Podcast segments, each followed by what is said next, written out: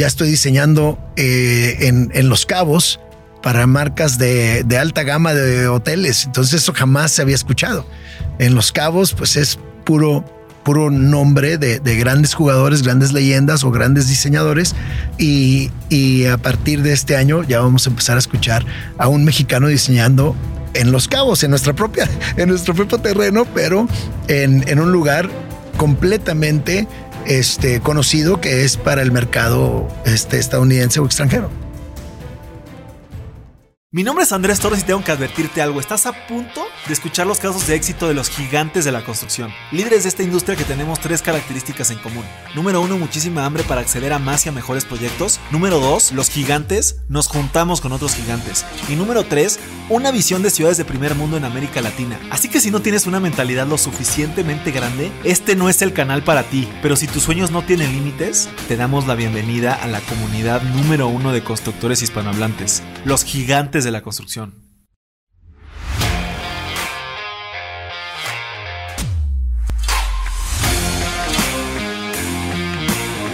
Mis gigantes, bienvenidos al podcast número uno de construcción hispanohablante. Mi nombre es Andrés Torres y el día de hoy tenemos a un invitado desde San Diego, California. Agustín Pisa es catalogado dentro de los 25 arquitectos de golf más sustentables del mundo. Bienvenido Agustín, ¿cómo estás? Muy bien Andrés, encantado de estar aquí, aquí en la capital y pues feliz, feliz. Buenísimo. Oye, antes de platicar a detalle de, de lo que haces como arquitecto de golf, me gustaría saber cuál es tu handicap jugando golf. llegando, llegando. ¿eh? este, mi handicap tengo un index ahorita de 12.4, el cual, este, pues quienes saben cuál es el index es aproximadamente te mide, no es el promedio, es, te mide lo que supuestamente va a ser tu mejor ronda en seis rondas. Entonces, eso es lo que traigo ahorita. Okay. Ya para justificarme bien, te voy a decir que durante 15 años abandoné mi juego durísimo, precisamente por corretear el, mi carrera. Así que el golf, como dicen por ahí, el handicap eh, te indica cuántos días a la semana trabajas. Este, así que si tienes un handicap 2, pues trabajas dos días, perdón, al mes, dos días al mes. Este, así que ahorita trabajo 12.2, 12.3 días al mes. Me encanta, me encanta. ¿Y, ¿Y a qué edad empezaste a jugar golf? De, lo comencé de, de, pequeño en el Tijuana. Yo nací, crecí en Tijuana. Este, entonces, él, pues crecí en el campestre de Tijuana, eh, solo que hacía todo tipo de deportes. Entonces, el golf sí lo tomé, sí fui, salía, etcétera, pero al final no, no, no fue lo mío cuando, cuando estaba creciendo. Lo mío era el deporte ráfaga, fútbol americano, tumbarte, enlodarte, este tenis, básquet. Entonces practiqué todos los deportes curioso, bueno, la verdad, a nivel competitivo, menos el golf. Y ya realmente lo retomé cuando ya me graduó del, del, del TEC y, y, digo, ah, ahora sí ya es tiempo de, de ser golfista. Eh, ya no podía jugar americano en ningún otro lado, así que este, pues fue, fue realmente cuando lo empiezo a retomar. Así que para ya, de llamarme golfista a partir de, de, de mis 24 años que dicen que el golf es un deporte muy celoso, ¿no? Si lo dejas de jugar ahorita que seas 12 años, ¿te cuesta trabajo retomarlo? Me, no, todo el trabajo del mundo todo el trabajo del mundo. La verdad, le tienes que, tienes que dedicarle las horas eh, y luego cuando se las dedicas, entre más vas mejorando tu juego, más malo te das cuenta que eres. O sea, es, es este, ¿por qué? Porque al final es un juego, curiosamente, es un juego de, de errores. Es un juego de administrar errores. O sea, el objetivo es meter la pelotita en, en un hoyito de, de, de casi cuatro pulgadas.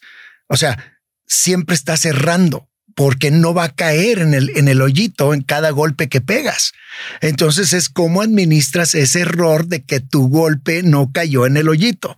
Eventualmente va a caer y esas y son las cantidades de golpes, que es el objetivo del deporte, que es eh, cursar los 18 hoyos en los menos golpes posibles. Ese es el, lo básico del golf. Ahora, entonces imagínate, cada vez que le pegas, no vas a caer en el hoyo, este, entonces estás administrando errores. Así que la psicología, el psique, todo, todo lo que hay detrás de este, de este gran deporte es, muy intrigante. Y, por eso a veces lo, para los jóvenes, justamente lo que hablabas de, la frustración que te puede generar fracasar tantas veces en, un deporte, pues es difícil y aparte, pues no cualquiera puede jugar golf por el tema del poder adquisitivo, ¿no? Tú promueves que niños aprendan eh, a jugar golf con el objetivo de apoyar a su, a su formación. Me gustaría que me platicaras un poquito más de First Tee y qué valores del golf son los que tú promueves en estas clases. No, definitivamente. First Tee es una, una de mis pasiones. Es una, un movimiento altruista este, donde, donde es una gran iniciativa de, de, de, Benjamín Salinas Sada, de Grupo Salinas, del PGA Tour. Comenzamos cuando llegó el, el, gran torneo este del World Golf Championship al Club de Golf Chapultepec, que fue un gran éxito y, y, y y estuvieron los mejores del mundo, incluyeron, incluyendo a Tiger Woods, compitiendo en suelo mexicano. Y a raíz de toda esta gran iniciativa, lo que queremos es crecer el golf. Número uno, claro, queremos crecer el golf en, nuestro país. Eh, queremos que sea asequible, lo mencionaste muy bien. Sí, hoy por hoy, pues es, es no es tan asequible, no, no, no está al alcance de, de, muchos, pero eso podemos ir trabajando para que sí lo sea en ciertos años. Así que surge First Team México, lo cual esta franquicia eh, ya existe en Estados Unidos desde hace 25 años y, ahora la traemos hace siete años. Venimos este, realmente muy cerca de, de, de, festejar el, el aniversario, el séptimo aniversario de First Team México, donde ya tenemos a 450 eh, niños de recursos limitados jugando este gran deporte hoy por hoy elitista en México este, pero aprendiendo de los valores, como bien los mencionas. ¿Cuáles son los valores? Pues bueno, es el deporte de damas y caballeros por excelencia. Es, es un deporte que te enseña la, eh, grandes virtudes desde, desde honestidad. O sea, es el único deporte que no requiere de un árbitro. Hay, hay oficiales por ahí, hay jueces que le vas y les preguntas, oye, eh, el ruling aquí, ¿cuál es? ¿Cuál es la regla aquí? Pero realmente no existe un árbitro ni en la competencia más alta. O sea, es, es, es muy, cuando tú vas creciendo en este deporte, es, se trata de, de la honestidad. Por eso también dicen que cierras o no cierras negocios en el golf porque conoces los verdaderos colores de las personas, pues es porque ves si son tranzas o no. Así que ahí te das cuenta, pero en dos segundos, en, ahí te das cuenta en, en dos segundos, este, quién es, quién es este, quién es el, honesto y el, y, el, y el no honesto. Así que eh, el, eh, todo estas, esta, realmente nosotros tomamos el golf como una herramienta de vida y esto es lo que, lo que inculcamos a, nuestros niños. Este es, es que vayan aprendiendo y se vayan forjando para ser mejores ciudadanos, no solo de México, sino del mundo, a través del golf como deporte de vida. Me encanta, me encanta. Y, ahorita hablabas de, crecer el, la industria del golf y, también hablabas de Tiger Woods. Y sé que Tiger Woods está ahorita promoviendo una nueva liga tecnológica de golf. Me gustaría entender cuál va a ser el papel de los arquitectos en una liga digital. Bueno, estamos, la verdad, encantados y, bueno, estoy, esto lo platico ya aquí con todo gusto porque es de las primeras de, la, de las primeras veces que yo voy a poder hablar de este tema, ya que fui elegido uno de los, de los, de los tres arquitectos a diseñar en esta liga TGL, eh, TGL, eh, por, por Tomorrow, TMRW, este, lo cual va a ser una liga eh, no virtual, va a ser una liga en el mundo virtual, en simuladores, ah, que se va a transmitir a partir de 2025. Así que vamos a estar todo, todo, todo este año trabajando arduamente en el proceso creativo, diseñando en mundos paralelos, porque pues me va a tocar trabajar en mi, en mi trabajo normal, que es diseñar campos de golf este, en, en algunas partes del mundo. Y esto que va a ser la primera vez que nos toca diseñar eh, abiertamente en un mundo paralelo que es el virtual y que, y que personalidades y leyendas vivientes como ahora Tiger Woods o Rory McIlroy, etcétera, con sus con su formato en equipo, van a estar los lunes por la noche a partir de enero y febrero de 2025 jugando en esta liga en vivo, compitiendo hacia un monitor, una pantalla del tamaño de un cine que va a tener eh, hoyos originales, campos de golf originales y, varios de esos hoyos o un tercio de esos hoyos va a estar diseñado por un servidor. Así que pues fascina, la verdad va a ser un, ah, eh, eh, un año bastante de ahora sí que de, esa, de esa etapa que me encanta, el experimental como creativo, la etapa experimental a mí me, me, encanta y, y, es, y es casi casi para lo que vivo, para, esa, para experimentar en toda esta creatividad. Así que eso, de eso se trata esta liga, va a ser realmente otra manera más de promover este gran deporte, de que sea un entry level, sabes, gran, ya, ya ves lugares en, en México, sobre todo en la, sobre todo en la Ciudad de México, donde, donde ya abrieron más, cada vez abren más lugares de, de, de, de simuladores con, con este, bebidas y etcétera para irte a pasar bien y ya no necesariamente tienes que ir al campo de golf. Curiosamente, 2023 fue el año que más se registraron entradas a off eh, course eh, tea times, que lo que, básicamente quiere decir todo lo que no es un campo de golf, ya sea un driving range, top golf, eh, lugares de, virtuales, este, los goggles este, de, de Oculus Quest, etcétera. Hubo más tea times en off course eh, que, que on course por primera vez en los 500 años de existencia del golf.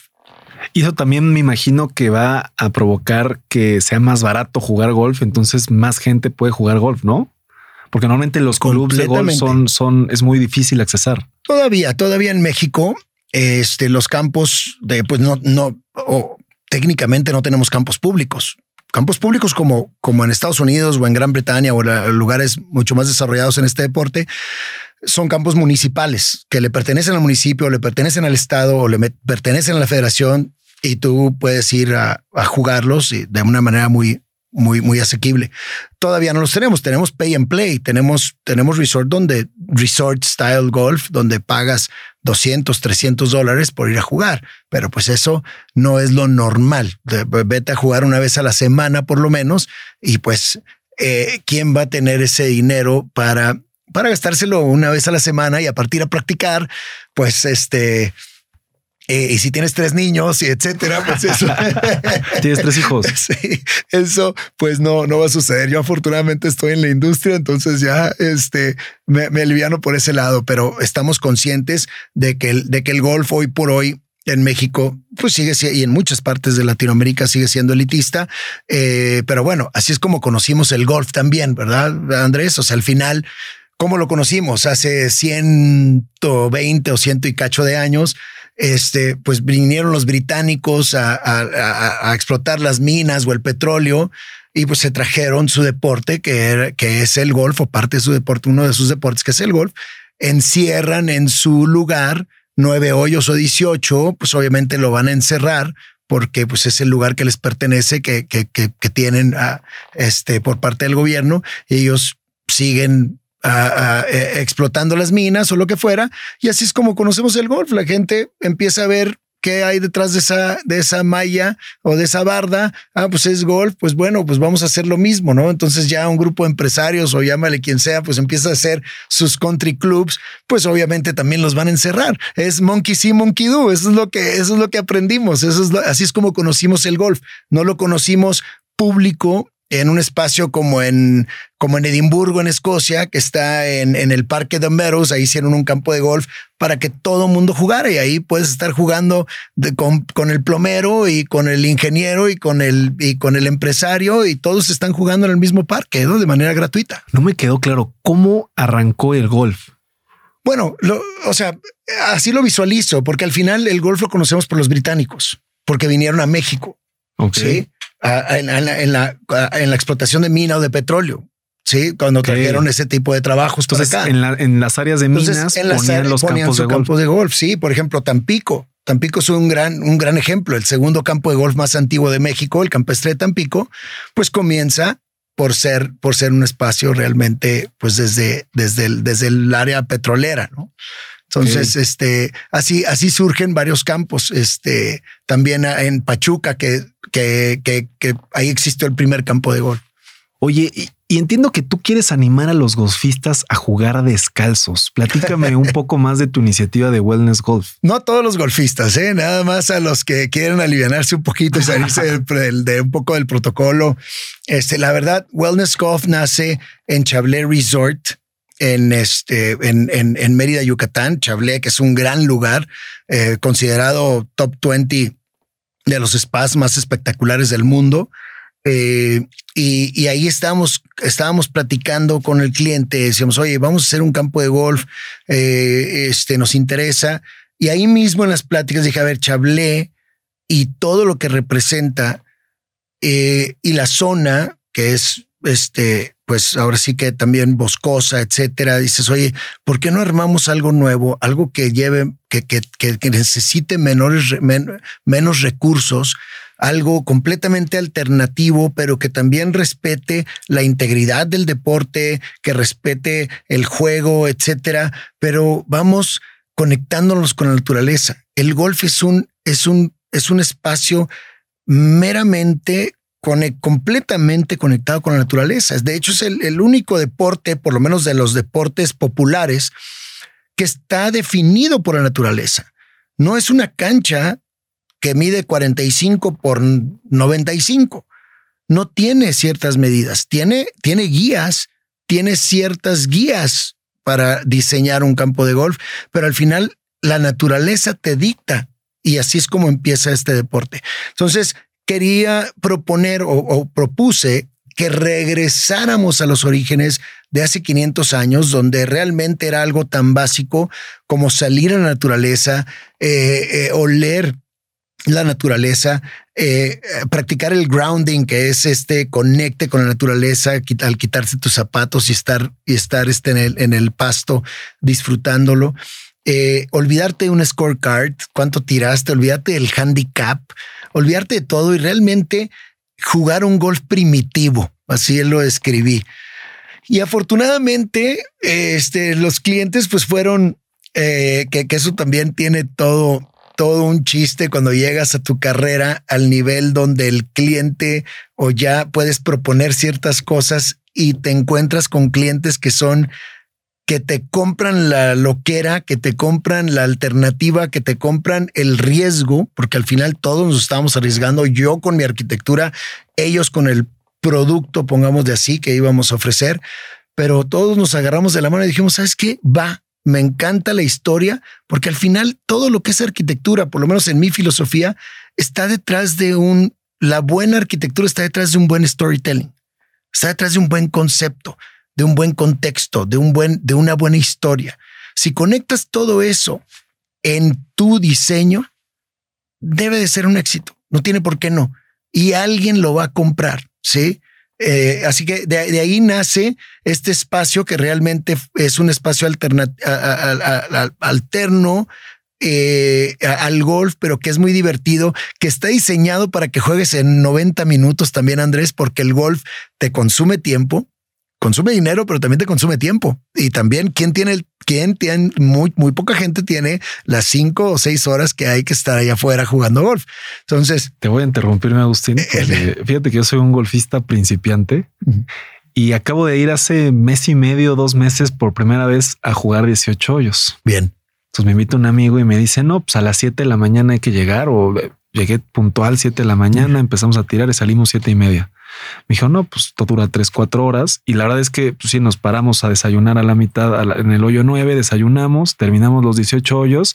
Y decimos, vamos a bañarnos, vamos al vapor. Me meto al vapor y resulta que saliendo del vapor me dice, oye, vamos al hoyo 19. Claro. y bueno, para no hacerte el cuento largo, salí a las 8 de la noche. Entonces dije, oye, no vuelvo a venir entre semana a jugar golf contigo porque no, no voy a la oficina. ¿Y qué dijiste en casa o en la oficina? Ahorita vengo. sí.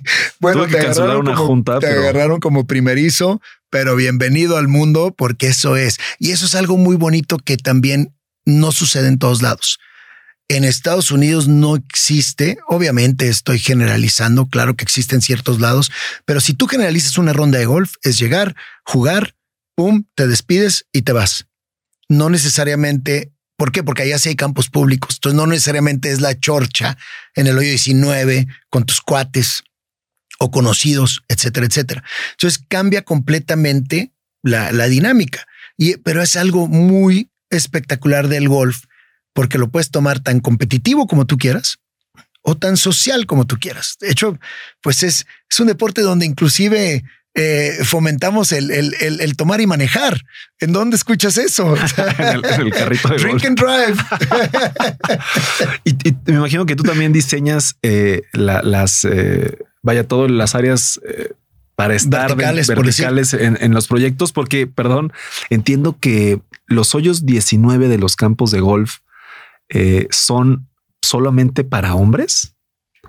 así nacieron la mayoría, sí. Los hoyos 19, el hoyo 19 regularmente así es. No en todos lados, pero sí, regularmente es el, es el, es que se cruza con ser un cigar room. Entonces ahí estás con el puro, ahí estás con el whisky, ahí estás con tus cuates, estás con el cubilete, con el dominó, etcétera. Y ahí es donde se arma, donde vas a pagar las apuestas, donde, donde están las mentadas de Mother, lo que tú quieras. Entonces, se ha acostumbrado que sí, regularmente es el hoyo 19, implica que es, que es de puros hombres. Pero hay excelentes hoyos 19 que, que, también van mujeres y, y súper alivianadas y todo, la verdad, eh, súper a gusto. ¿eh? O sea, hay, hay mujeres que le pegan a la pelota muy, muy, muy bien. Y no hablo de nivel profesional, hablo de nivel amateur, que, este, que disfrutas una ronda tan espectacular como, como con tus amigos, ¿verdad? Pero también, pues depende, volvemos al tema qué, qué, qué tan bonito es el golf que puedes escoger diferentes categorías, una vez por semana ser competitivo, a la siguiente semana te vas con tus cuates, a la siguiente te vas con tu pareja, en las vacaciones te vas a un crucero específico que para en diferentes campos de golf. O sea, ya tu vida puede eh, realmente rondar alrededor de lo que es el golf. Hay un crucero que para únicamente en campos de golf. Hay un crucero que para únicamente en campos de golf. Sí, sí, sí. Y lo organiza mi buen amigo, el doctor Sánchez Gaitán. Eh, ahí y se agarran y un crucerito que para, ya depende si vas al Caribe o si vas al, al, al, Caribe mexicano o, al, o, a las islas y, y vas parando, juegas golf te regresas, juegas golf, te regresas. Lo mismo que haces, la misma opción la tienes en un crucero normal. Tú te bajas, donde te bajas, te, inscribes a tu campo de golf, vas y juegas y te regresas al crucero. Nada más que este es específicamente para jugadores de golf. Entonces todo el tiempo es golf. Ah, mira, ese, ese no me la sabía, suena muy bien. Y, y platícame, ¿cómo cambia el diseño de un campo de golf de acuerdo a las maneras de jugar? Entiendo que existe, por ejemplo, el driving range y el short course, ¿no? Sí, hay, hay, hay varias cosas, especialmente hoy en día, que ya somos varios o algunos diseñadores, arquitectos que estamos promoviendo el, el eh, cosas alternativas para golf, desde short courses que tienen cinco o seis años a todo lo que dan. El short course, el parecito tres, eh, de tres bastones, te, te llevas tu pitching, te llevas tu sand, te llevas tu putter, te la vas coqueteando ahí a gusto este, jugando descalzo si quieres, juegas en una hora y media. Entonces es, es una muy buena alternativa o juegas con la familia. ¿eh? Ahí, ahí me encanta llevar ahí a mis chavitos a que jueguen conmigo y estamos a gusto. No te sientes presionado por el grupo de atrás, que sí juega de a de veras, pongámosle así, no molestas a nadie. Entonces son grandes alternativas y, insisto, de menor, de menor recurso. Eh, tengo un artículo que, que, que le llamé less resource, more fun. son mucho más divertidos, con menos recursos y lo puedes construir realmente donde, donde te puedas encontrar cuatro o cinco hectáreas. El campo de golf mide 65 hectáreas. para que te des una idea, caben más de 100 canchas de, de fútbol, soccer. Entonces, este, e, e, e, en esta, en esta modalidad, diferentes modalidades, incluyendo ya el off course como un top golf, como un, como un este eh, mulligans, como un de, esos que, que, escuchas por ahí, pues vas y te diviertes y, y puedes encontrar muchas alternativas. Así que sí, sí, lo vas a diseñar diferente dependiendo del objetivo.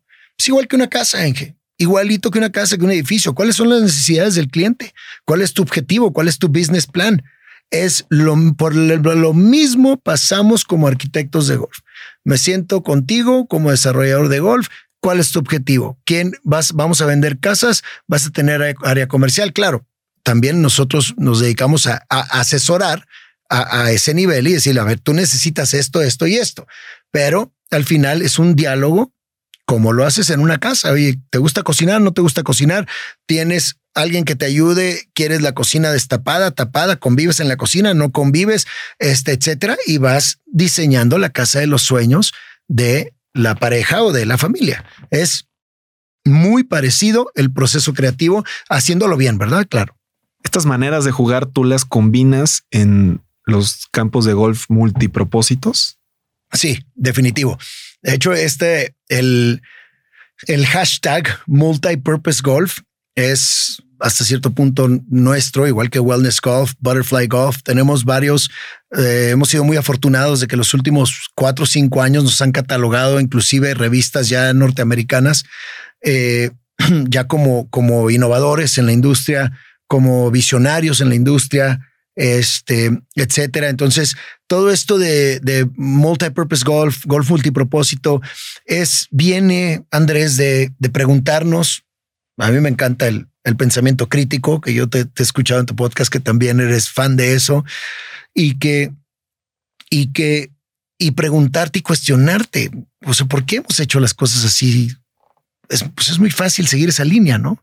A ver, vamos a cuestionarnos, vamos a hacer, a ver, si, si, si el campo de golf o esta parte del golf no tiene público de 2 a 6 de la tarde o, lo que tú quieras, y yo visualicé como un cine, ¿no? A ver, oye, el cine, pues a lo mejor no tiene gente de dos en la función de las 12 y en la función de las 2 y en la función de las 4. ¿Cómo podemos hacer que entre gente ahí? Bueno, lo mismo con un driving range. El driving range lo usas en la mañana para calentar y salir a tu ronda. Y luego a lo mejor en la tarde, cuando sales del trabajo, llegas y, y hay otra gente trabajando. Pero muchos driving ranges de 11, 10 y media, 11 de la mañana a 4 o 5 de la tarde, no hay un alma. Entonces, ¿cómo podemos llenar de gente ahí o ofrecer otra alternativa? Y es cuando empecé a crear estos espacios multipropósitos en el golf. Oye, pues sabes qué? Pues que se convierta esto, que se convierta esto otro. Entonces empezó a visualizar cómo los juegos de mesa, ¿no? Volteas, juegas, juegas ajedrez, lo volteas y juegas damas chinas y lo volteas y juegas, o sea, bueno, ya nada más lo puedes voltear dos veces, pero bueno, o sea, puedes jugar una, una variante o, o varias de, de, en un mismo, en un mismo tablero de mesa. Bueno, hay que implementar eso en el golf. Y así es como empecé a madurar la idea desde hace algunos años, 2017, para ser exactos, donde yo empecé y escribí una lista. ¿Qué es el golf? El golf, y, y, y, y, a ver si te identificas, Andrés. El golf es intimidante. Sí, cuando sales tu primera vez. Sí, claro. Ok. El golf es intimidante. Es juzgativo. O sea, ¿por qué? ¿Cómo vienes vestido? A ver, sí, sí. ¿qué bolas traes? O sea, ¿qué bastones? Y la, claro. la raza está pesada. Entonces, ¿y con quién vienes? Este, ¿Con quién vienes? Y lo, lo que tú quieras, ¿no?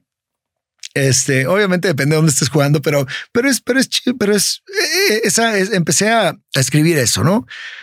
Obviamente te toma tiempo, es time consuming, te toma este eh, eh, recursos, dinero, etcétera, y, también, y es un, y es un solo propósito, ir a jugar golf de, de como lo conocemos.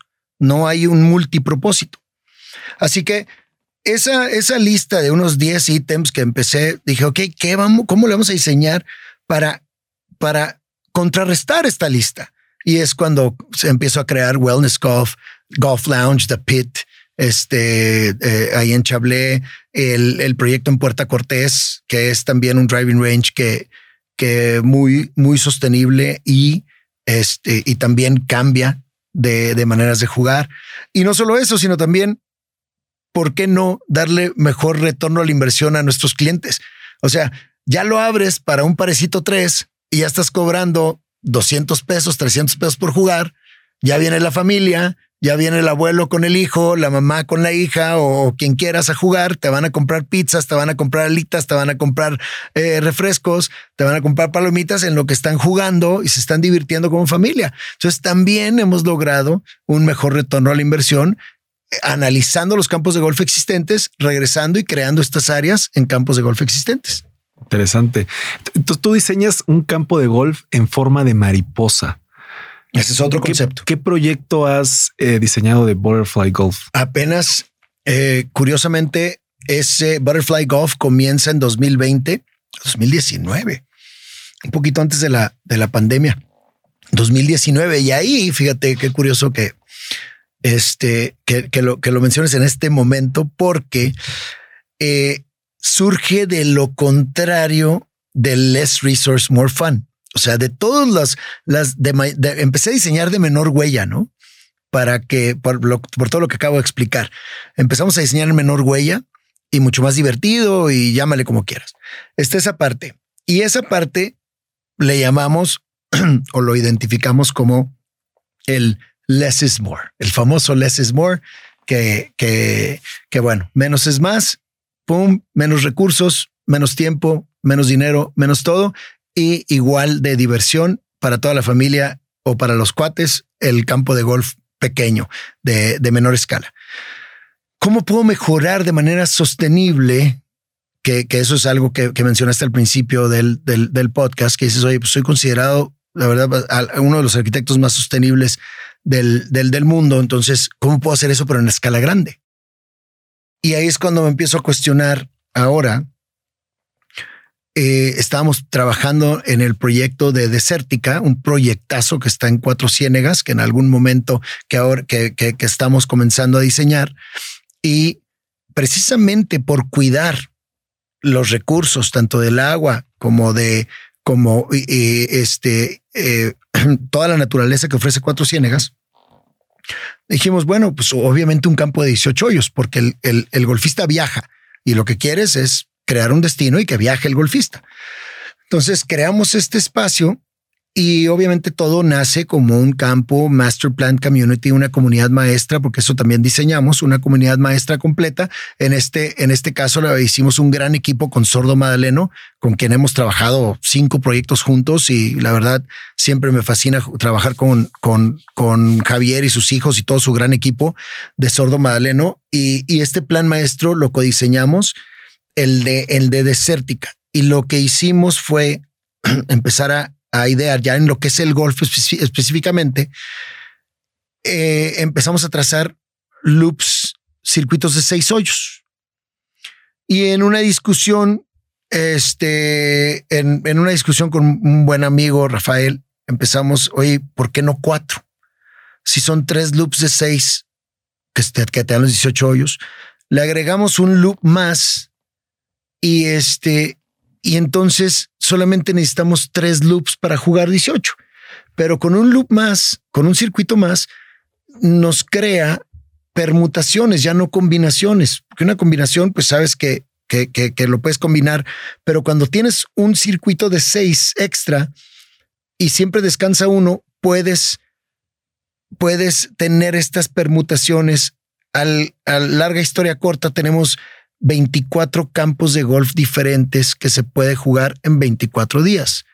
Entonces, cada día podemos cambiar. Si, si, si, a ver si se lo pueden imaginar, pero si tienes la ruta A, que son de seis hoyos, la B, que son de seis, la C y la D, un día juegas la A, B, C, el otro día juegas la A, B, D, el otro día juegas la B, C, A, y así te vas hasta tener 24 permutaciones 24 campos de golf de 18 hoyos. Eso es ahora nuestro more is less. Por seis hoyos más, tenemos 24 campos de golf, pero sin usar los recursos. Al contrario, o sea, vamos a ahorrar en, en, en, en, recursos, en agua, en todo, al tener este formato y al generar un, un turismo en un espacio ya espectacular hoy por hoy, pero estamos cuidando el lugar, que es lo que una de las cosas que no queríamos que pasara. No necesitamos que se convierta en destino de golf. No queremos que en 20 años haya dos, tres desarrolladores con otro campo de golf, con otro campo de golf y de repente ya tienes un Palm Springs o un Cancún o, lo que fuera. No, no lo queremos así. Entonces, con esto también creo que sellamos la parte donde venga alguien más a poner otro campo de golf. ¿Por qué? Porque ya hay 24 campos de golf en uno. Entonces, ese es otro concepto que a nadie se le había ocurrido en 500 años, del cual estamos muy orgullosos de, de, de pues de inventar. Me encanta. Y, esto, eh, es el, el, hecho de que haya 24 hoyos en lugar de 18 también genera lo que platicábamos, que no venga atrás eh, eh, o que venga el, equipo de atrás presionándote de que tú le eras más lento que ellos? También porque, pues número uno, sí. Eh, bueno, si vas en el circuito de 18, vas en el circuito de 18 y vas a tener que mantener un ritmo. Ok. pero siempre va a haber seis hoyos libres, los cuales esos seis hoyos también, volviendo al retorno de la inversión, esos seis hoyos puedes tener tus espacios corporativos, puedes tener tu grupo de boda, tú puedes tener, o simplemente para, para los amigos del dueño que llegue y jueguen los seis hoyos, o para alguien que sea principiante y dice, oye, pues sabes qué, yo nada más voy a jugar seis hoyos y le podemos asignar esos seis hoyos libres y no va a tener nadie ahí. Entonces, sí fomenta y, va a fomentar porque aparte dentro del, del proyecto, el área de práctica, eh, también viene, viene con un multipurpose golf. Entonces también ahí vas a poder tirar par tres, etcétera, etcétera. Ok, ok, interesante. Y, lo primero que vemos normalmente en un campo de golf es el pastito, pero el 90% de la inversión queda bajo tierra. Sí. Eso lo vi en, tus presentaciones. ¿Qué tratamiento se le tiene que dar a las terracerías y al drenaje, mi querido? No es, no es tanto el, tratamiento, aunque sí, obviamente, para ya tener un, un, un pasto sano, realmente lo que, lo que, lo que buscas es tener una capa de arena. Al pasto le encanta crecer sobre arena, inerte. Entonces, ahí es, esa es la mejor superficie de un, de un campo de golf. Es como la de una buena cancha de soccer. Tiene su, su capa de arena y eso es lo mejor que puedes hacer. Ahora, de ahí a lo que me refiero con el 90% de la inversión enterrada es que desde los movimientos de suelo, desde corte relleno, queda enterrado.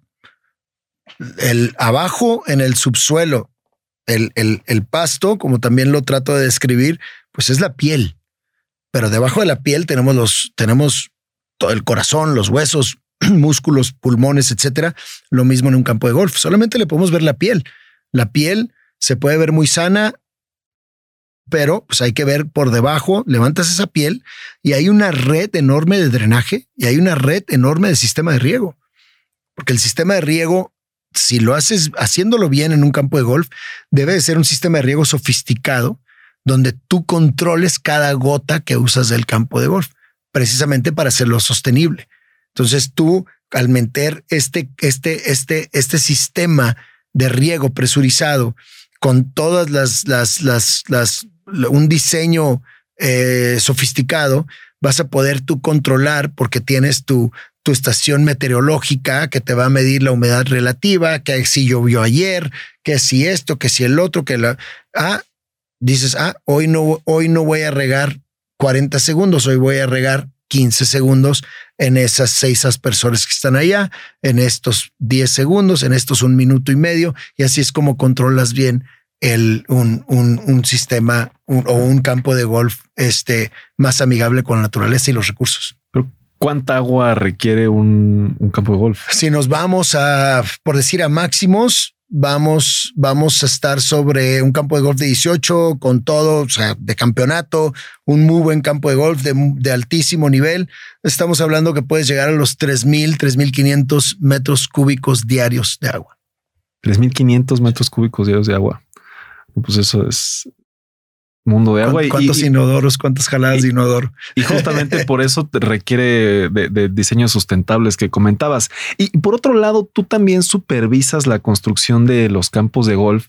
Y esto es algo que me suena muy especializado, dejar el campo como alfombra y todos los niveles que, seguramente diseñas.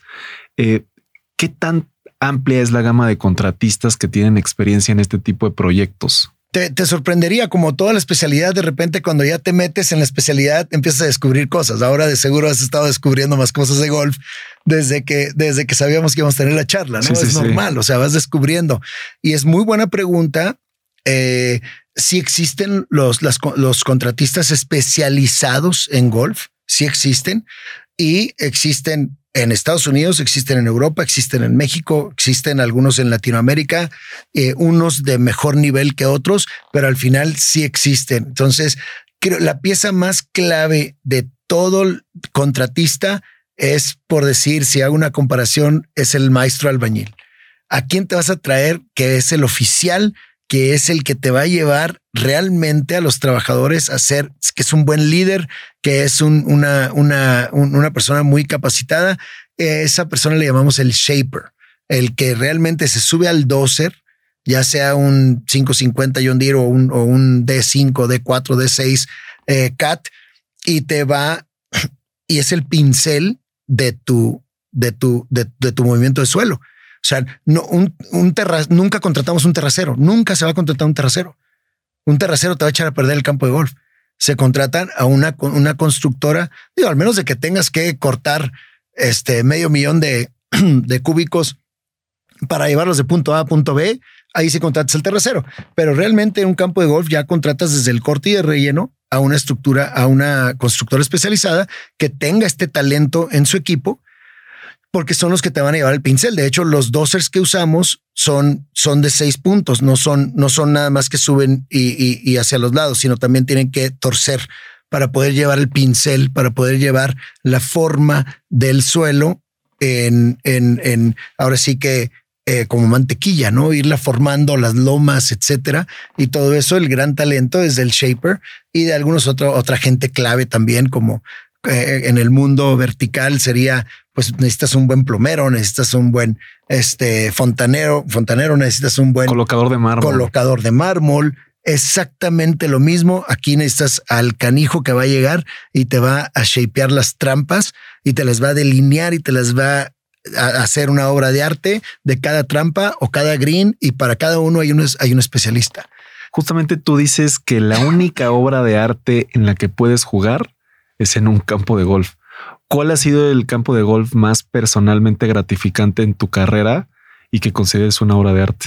Muchas gracias a todos, todos, y no, y no en el afán de, de, de, presumir ni nada, sino porque es como si me preguntaras cuál hijo es, de mis, es mi favorito y sobre todo con micrófono enfrente. no,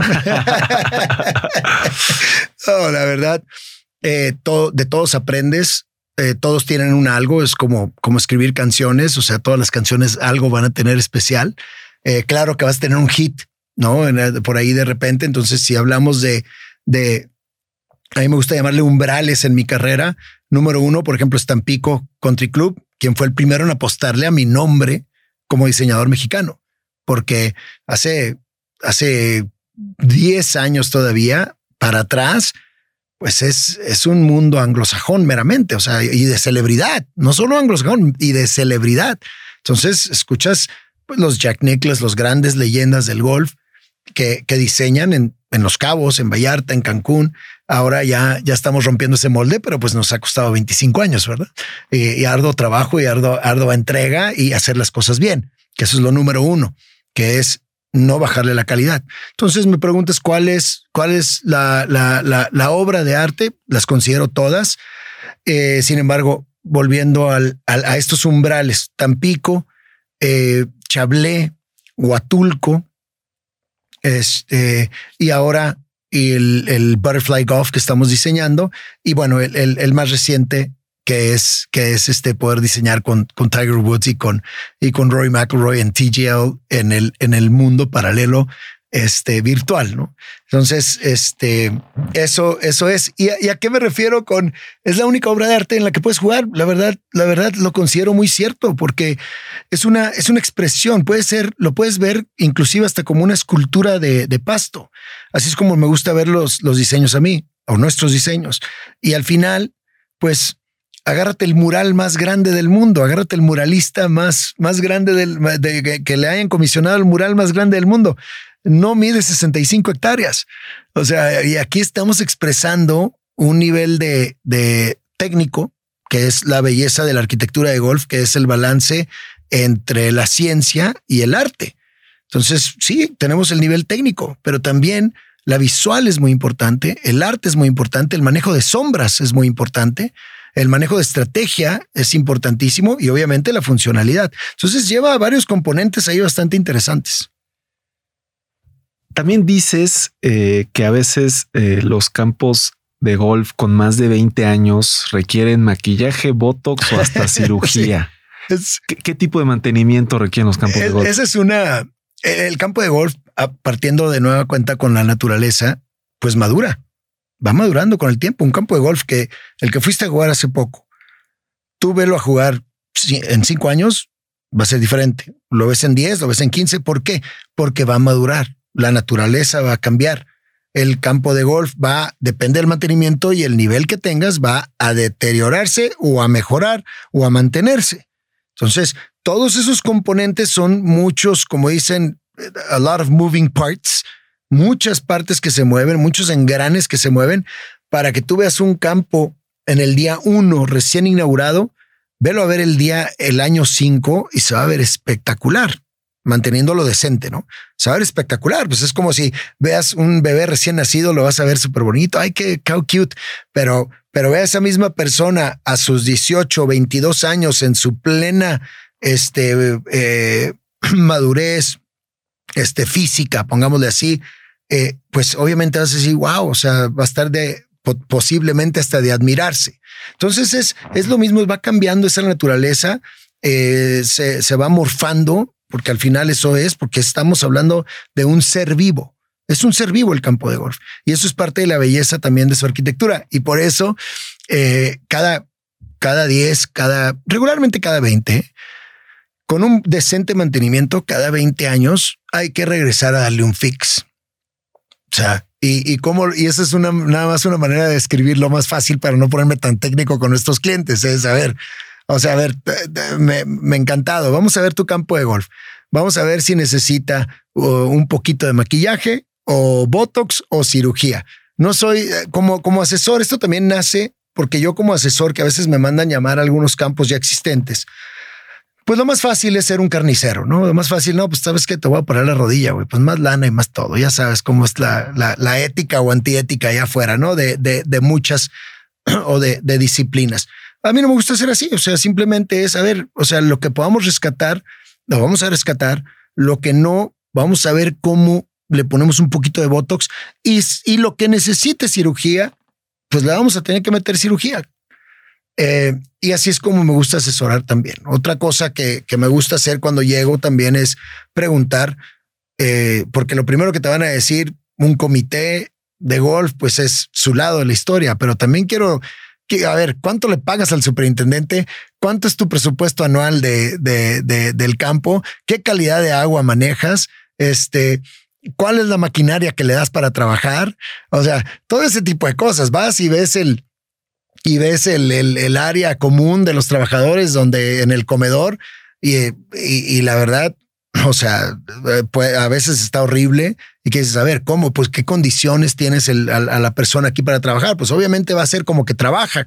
Entonces él hace como que trabaja, tú haces como que le pagas, pues el campo de golf se va a ir a la fregada. ¿Y a quién le quieres echar la culpa? Pues sí, obviamente, obviamente a alguien que, que tiene que pagar el pato, pero no necesariamente es así. Entonces trato de ser completamente neutral.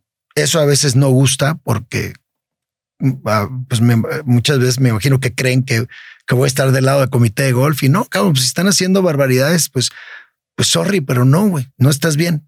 Entonces, ¿hay este reglamentos de golf que provoquen que tengas que hacer cierta cirugía específica por un reglamento? No, no, no, no. simplemente no, no, porque tú puedes jugar golf en, en, en un terreno baldío.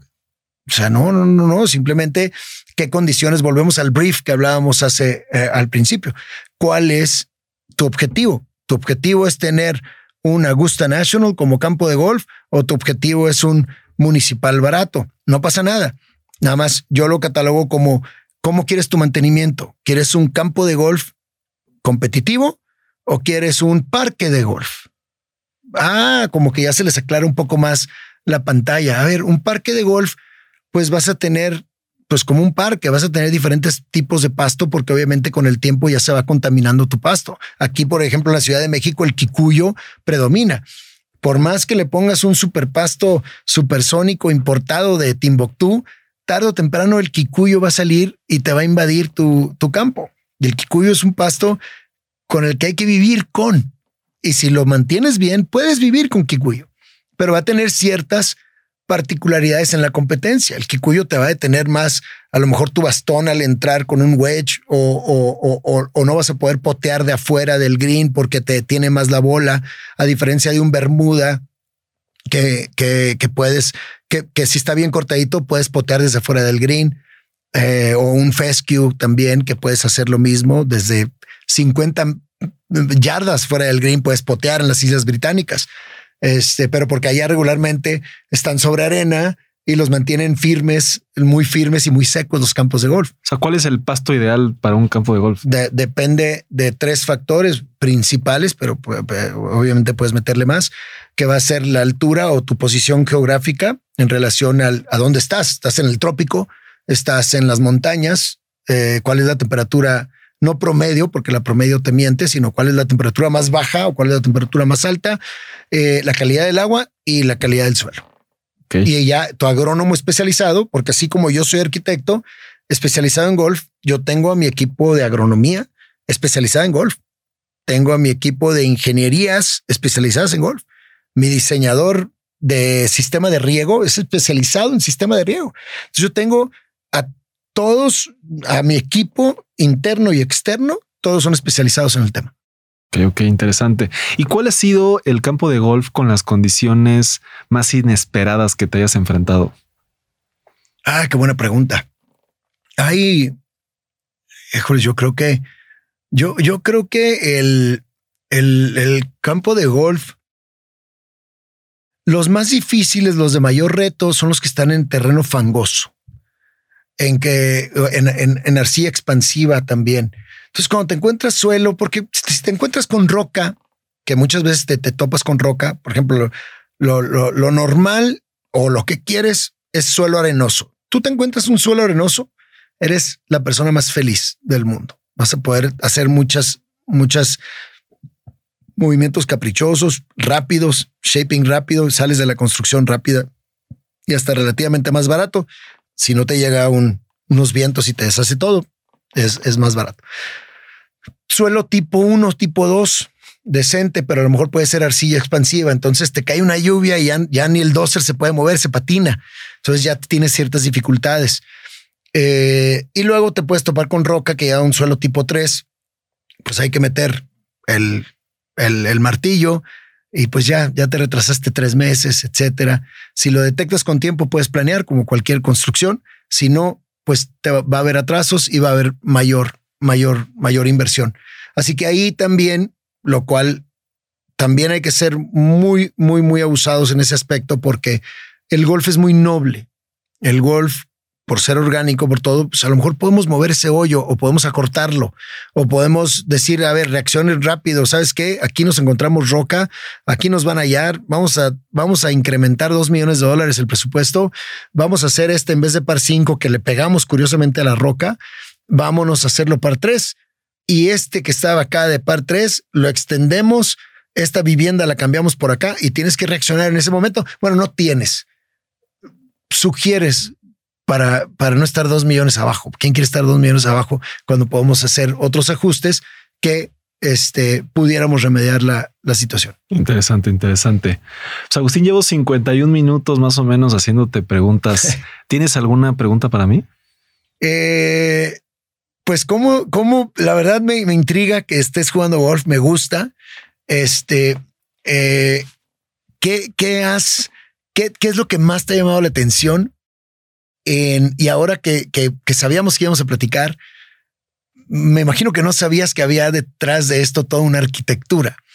Entonces, ¿qué es lo que más te ha sorprendido en tu incursionando ahora como nuevo golfista?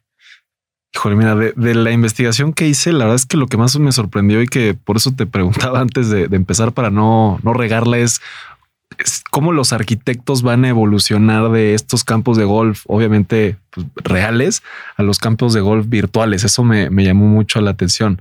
La realidad es que yo cuando empecé a jugar golf me, me, me me llamaba la atención. Yo vivía en un campo de golf hasta los 11 años y yo luego me quejo con mi papá porque nunca me enseñaron a jugar golf. Así como decías que los niños, bueno, yo no es que no tuviéramos recursos, yo vivía en el campo de golf y nos caían las bolas y de repente rompían las ventanas y yo decía, oye, ¿cómo nunca aprendí a jugar golf?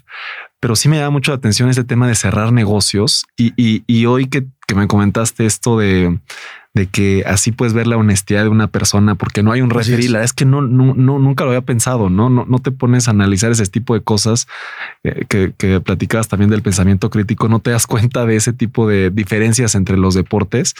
Creo que, creo que eso me es lo que más me ha llamado la atención del golf. Y, por otro lado, eh, lo que más me gustó de, de cuando investigué el tema contigo es lo mucho que tienes que dedicarte al tema de, la marca personal también, un poco tú, y, de posicionarte como un experto, ¿no?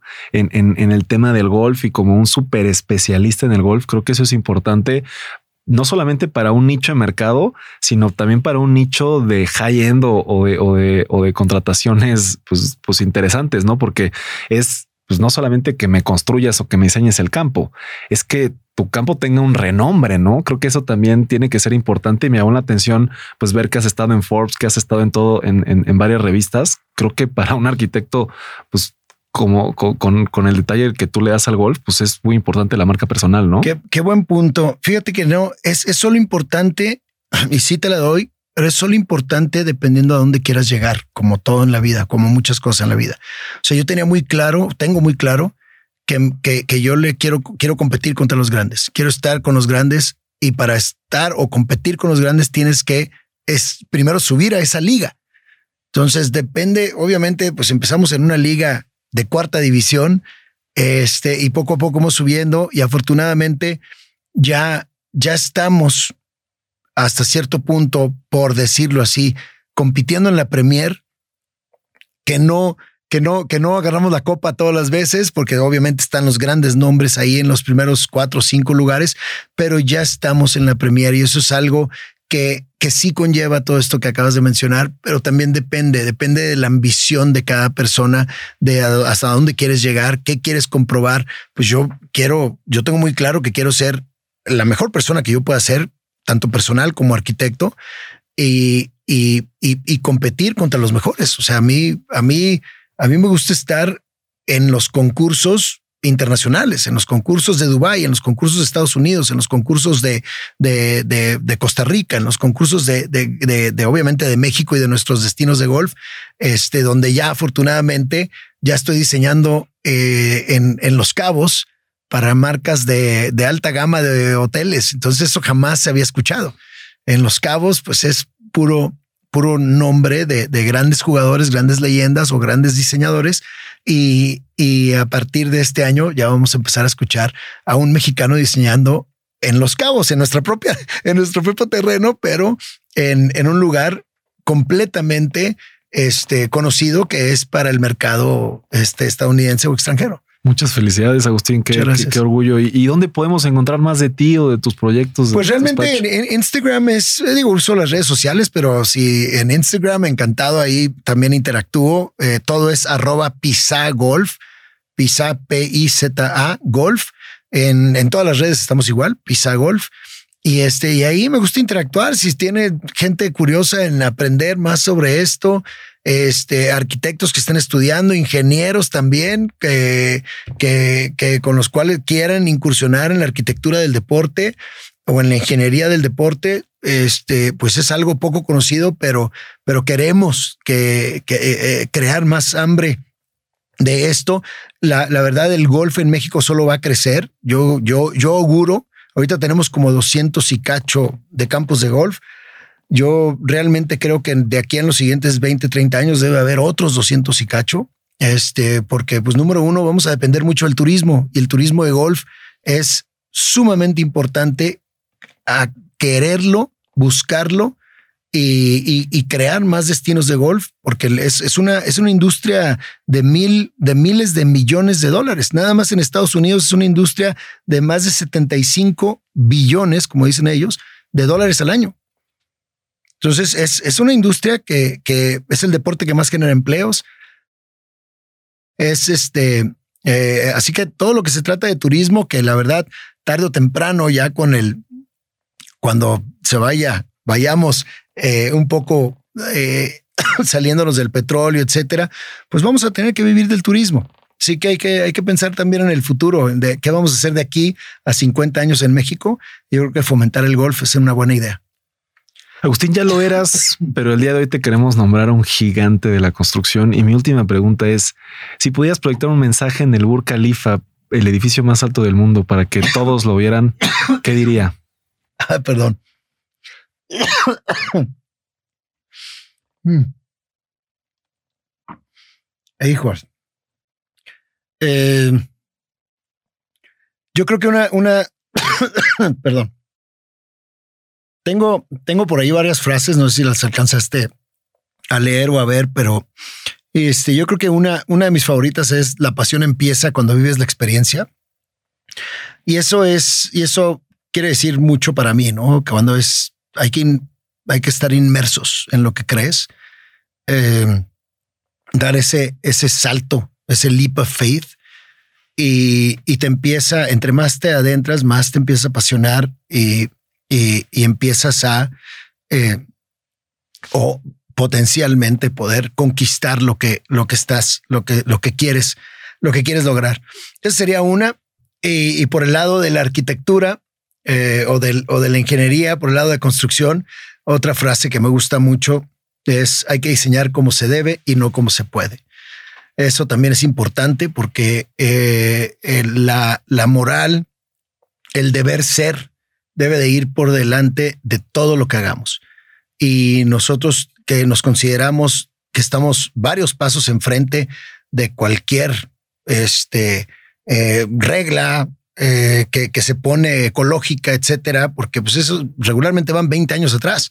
Entonces nosotros cuando diseñamos un campo de golf, realmente estamos, o, o, una, o una comunidad maestra, realmente estamos pensando en, que es otra, otra de mis frases que me gusta usar, es hay que pensar, hay que imaginarse el futuro para diseñar el presente. Entonces, esas tres frases serían las que pusiera ahí arriba, que, que, a lo mejor pudieran identificarse con mucha gente. El, el, el ser apasionado, el deber ser, más que el, que el, que el que puedas hacer. Este, porque de poder hacer se pueden hacer muchas cosas, pero el deber ser es, es lo importante. Y este, e imaginarse el futuro para crear el presente. Si estás hoy en día diseñando para el presente ya vas 20, 30 años atrasados.